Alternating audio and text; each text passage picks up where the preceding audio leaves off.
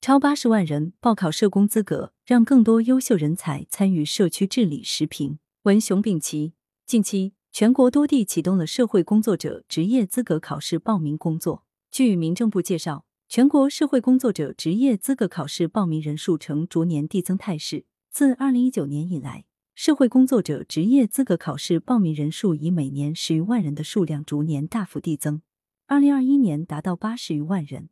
目前，全国共有七十三点七万人取得社会工作者职业资格证书。虽然社工资格考火爆，可还是有不少人不知道社工究竟干什么，甚至认为社工工作是婆婆妈妈鸡毛蒜皮的工作，不需要有多少专业能力就能胜任。其实，要提高基层社区的治理能力，做好居民服务，化解纠纷矛盾，创新社会治理，就必须推进社工职业化、专业化，吸引优秀人才进入社工队伍。此前，媒体曾报道，北大、清华等名校毕业的硕博应聘到杭州余杭街道工作。北京面向社会招聘社区工作者，吸引大批高校毕业生。舆论纷纷议论，这是学历高消费以及大材小用。这仍旧是把街道社区工作理解为低端工作。只要进一步了解社工工作的内容与意义，就会改变这种认识。各地在疫情防控中，大多根据疫情对各居民小区分封控区、管控区、防范区进行管理。怎样配合疫情防控，服务好各类小区居民？这对基层社区工作提出了很高的要求。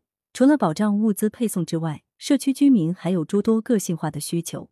满足居民的个性化需求，需要社工有很强的沟通能力、协调能力。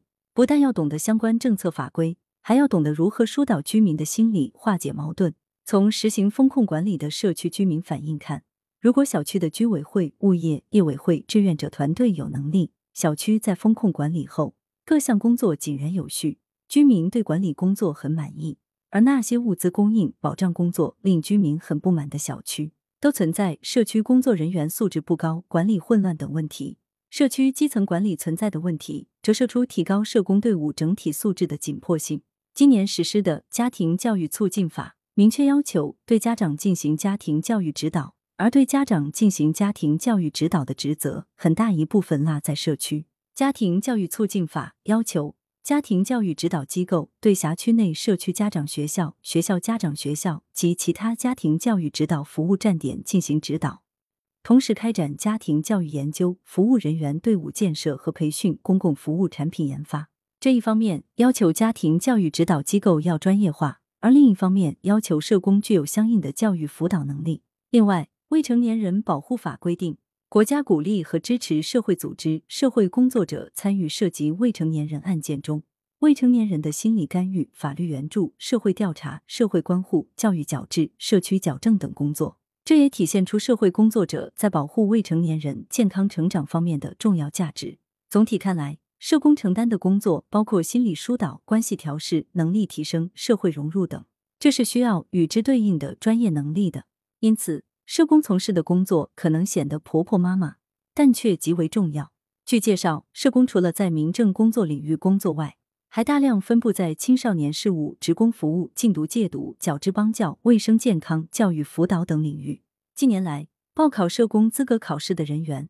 除了社区工作者、社会组织从业人员、企事业单位工作人员，还有高校社会工作专业应届毕业生。当然，部分高校毕业生报考社工资格考试，不意味着他们就想一辈子从事社工工作。他们选择去街道、社区做社工工作，主要不是因为社工职业的吸引力，而是因为有事业编制或者可以落户。要吸引更多优秀人才去从事社工工作，提高基层的治理与服务水平。应该提高社工职业本身的吸引力，扭转对社工的低端认识，让社工有职业荣誉感、个人成就感。作者是知名教育学者、二十一世纪教育研究院院长。羊城晚报时评投稿邮箱：wbspycwb 点 com。来源：羊城晚报羊城派。图片：视觉中国。责编：张琪、孙子清。